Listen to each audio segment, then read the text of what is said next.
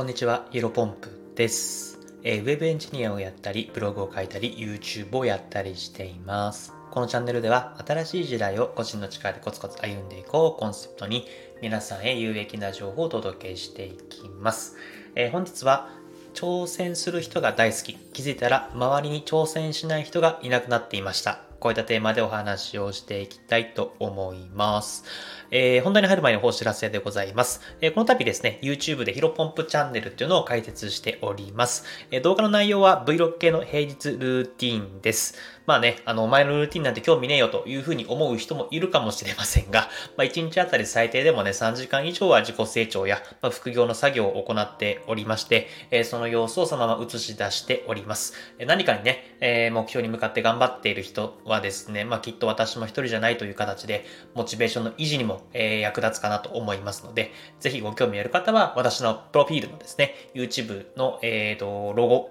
のリンクを、えー、タップしていただければ飛べると思いますので、ぜひご覧いただければと思います。で、あの、一応このスタンド FM の台本はですね、えー、 note、えー、にすべて公開しております、えー。そちらもですね、概要欄に貼っておきますので、ぜひチェックしてみてください。えー、早速、ここから本題に入っていきます。まあ、タイトルそのまんまなんですけども、まあ、僕はね、挑戦する人が大好きなんですね。なんかいきなりちょっと告白みたいでね、なんか、あの、キモいかもしれませんけど。はい。で、まあ、うん、もうね、あ、もう繰り返しになりますけど、タイトルがもう全てなんで、ちょっとそこを深掘りして話していきたいんですけど、まあ、挑戦する人が大好きで、えー、挑戦する人を、だけを、と接しているようにしてたらですね、まあ今最近気づいたんですよね。気づいたら、なんだろうな、挑戦しない人が誰もいなくなったなと思って、非常にね、心地よいっていうことをね、最近気づいたので、えっ、ー、と、まあ、もう一回言いますけど、えちょっと深掘りをして、あ、ごめんなさい、深掘りをしていきたいと思います。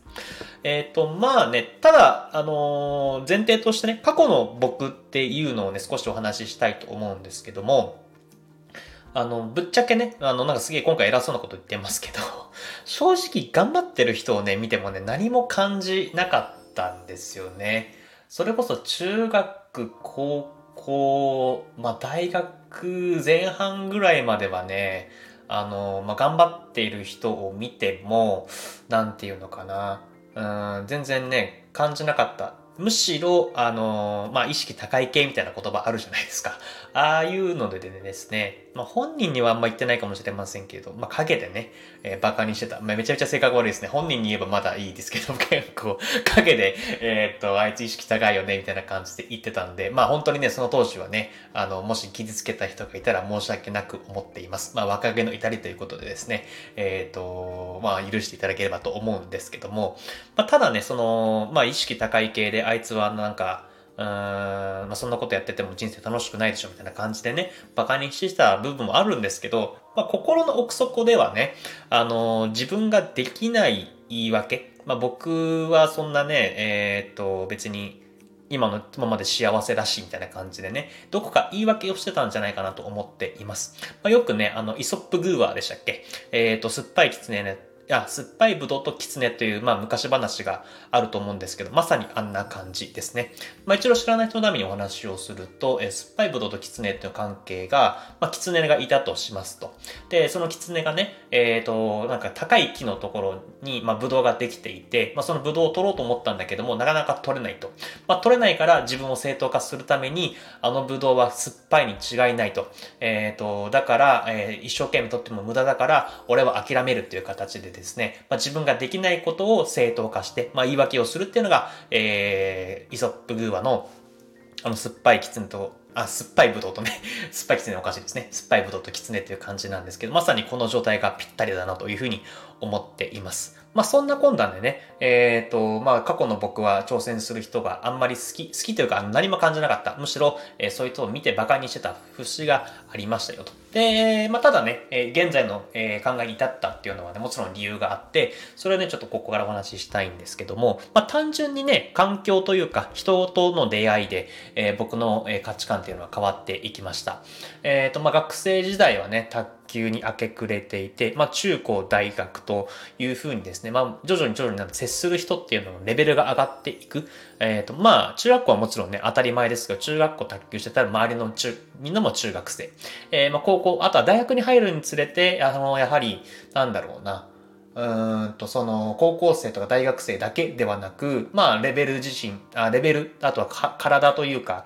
なんだろう、レベルも大人に向けて上がっていくので、まあ、接する人もだんだん大人が増えてくるというところでですね、もちろん周りの高校生とか大学生とか、あの、非常に素晴らしい、強い人もいましたし、まあ、大人になっても卓球をしてる人はね、非常にマインドというか、うん、そういった部分もね、大人のところで学べることがあって、ので、えっ、ー、と、まあ、えっ、ー、と、僕は中学校関東かな。関東で、高校は大学、あ東海で、また大学また関東に戻ってきてるんですけども、まあそういったところで関東とか東海とか、えー、そういった、あと全国とかね、えー、活躍してる人をお話をしていく上で、えー、だんだんだんだんと、まあ、やっぱ挑戦をしている人じゃないとそんな風にね、えー、全国、えー、関東、東海という風に勝ち上がっていけないので、まあ、そういった人たちと接するうちに、だんだんだんだん価値観が変わっていったと。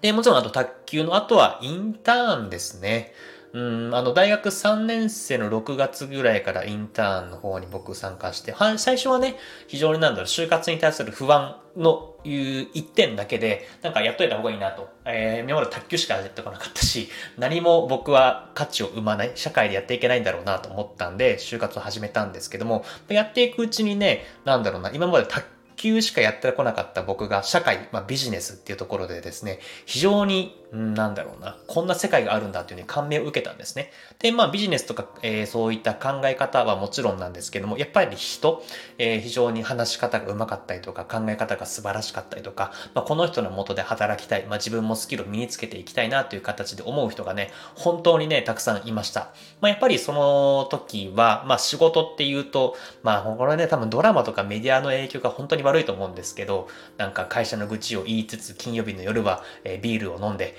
会社の愚痴とか上司を愚痴を言うという感じのが僕が思い描けたサラリーマンだったんですけども、えっ、ー、と、実際にインターンに参加をして、僕ね、多分ね、その、いろんな会社の人事に会うっていうインターンで多分100社ぐらい回ったんですね。ああ、間違えました。そのインターンは50社で、まあ、インターンとかも全部いろいろ含めると多分100社以上回ったんですけども、まあ、本当にね、自分の仕事やってることに対してプライドを持ってね、あの、俺はこういった仕事をやっているんだっていうね、非常にね、熱い、なんだろうな、パッション、まあ、情熱っていうのをね、感じる人が、まあ、全員ではないです、もちろん。あの、数名ね、ここ一握りですけどいて、あの、本当に自分の仕事に対して情熱を持っている、やりたいことをやって生きている、えー、ところが、ことが、まあ、挑戦をし続けていることが幸せそうだなっていうのをね、非常に生身に実感して、まあ、本当にね、いい、なんだろうな、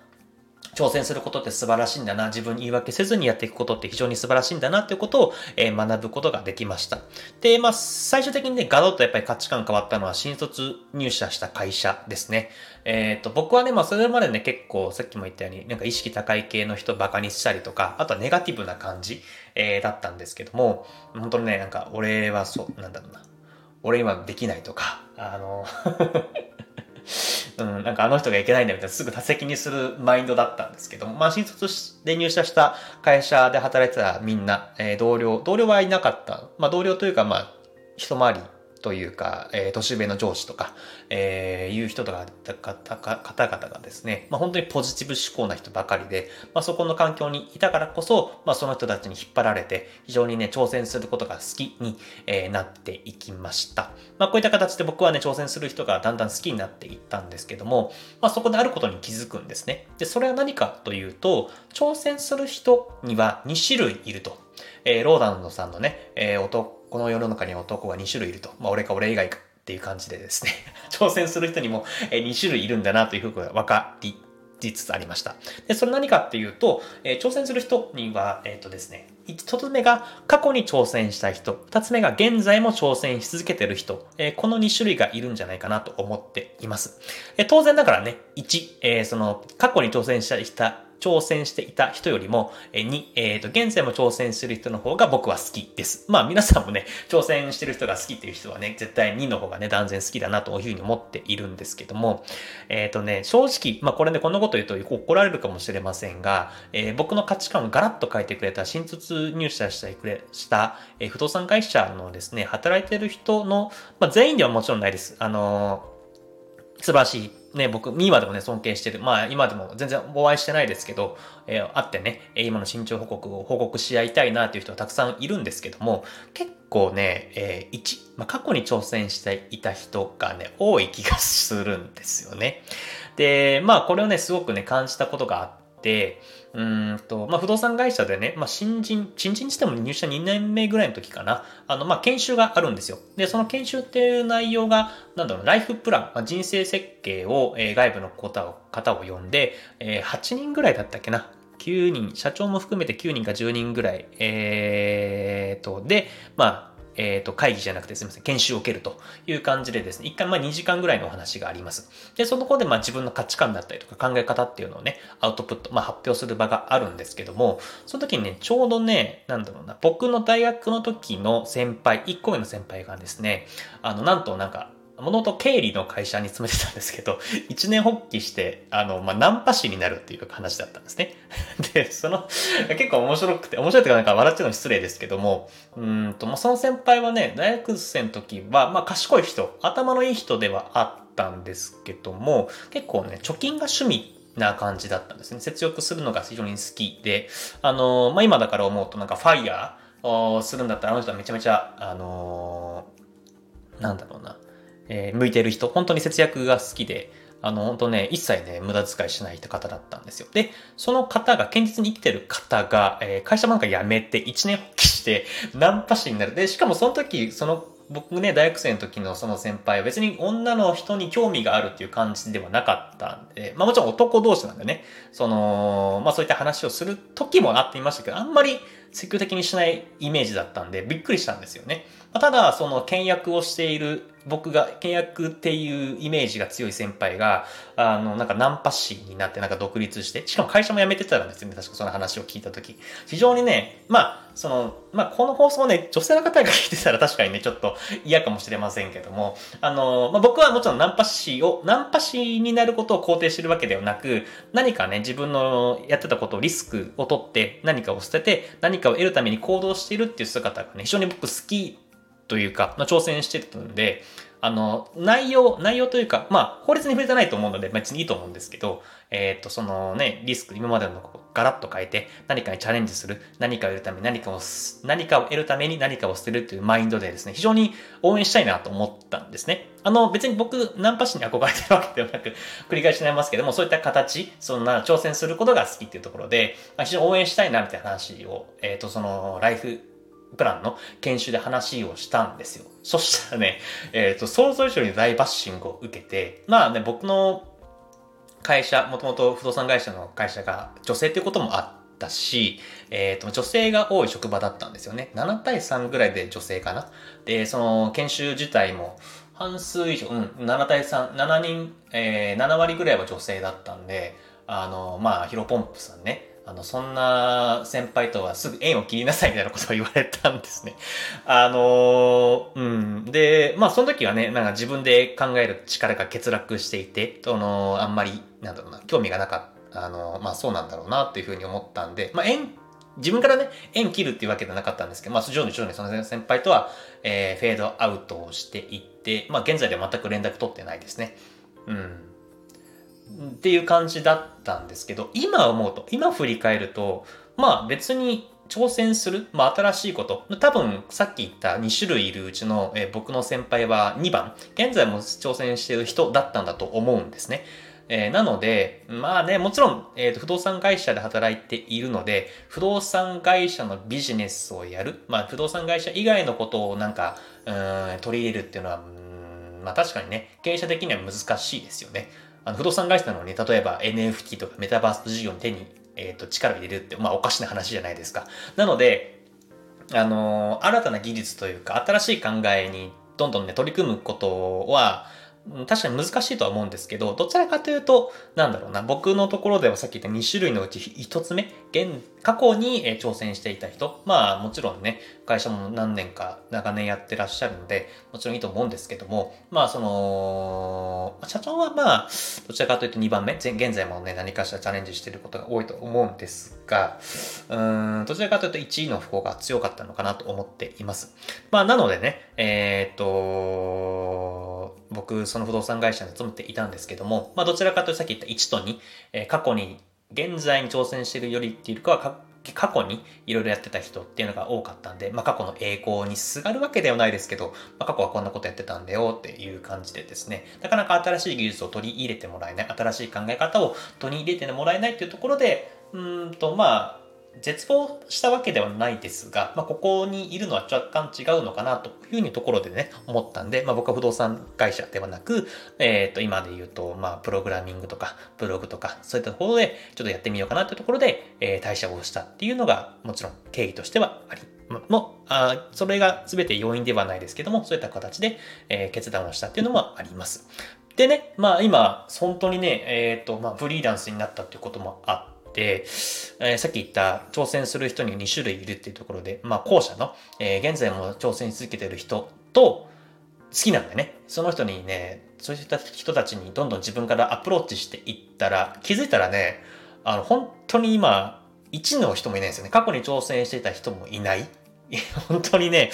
現在進行形で挑戦してる人と接しなくなったらね、本当にね、周りに挑戦しない人、えー、過去に挑戦してた人もいないような状況になってね、これ本当にね、最高に幸せなんだろうなというふうに思いました。まあ何もね、邪魔するものもないし、邪魔する人もいないし、まあ自分が、自分自身がね、挑戦し続けている立場なので、うーんと何も、なんだろう、遮るものがないっていうのは最高なんだなというふうに改めて感じたので、ちょっと今日お話をしてみました。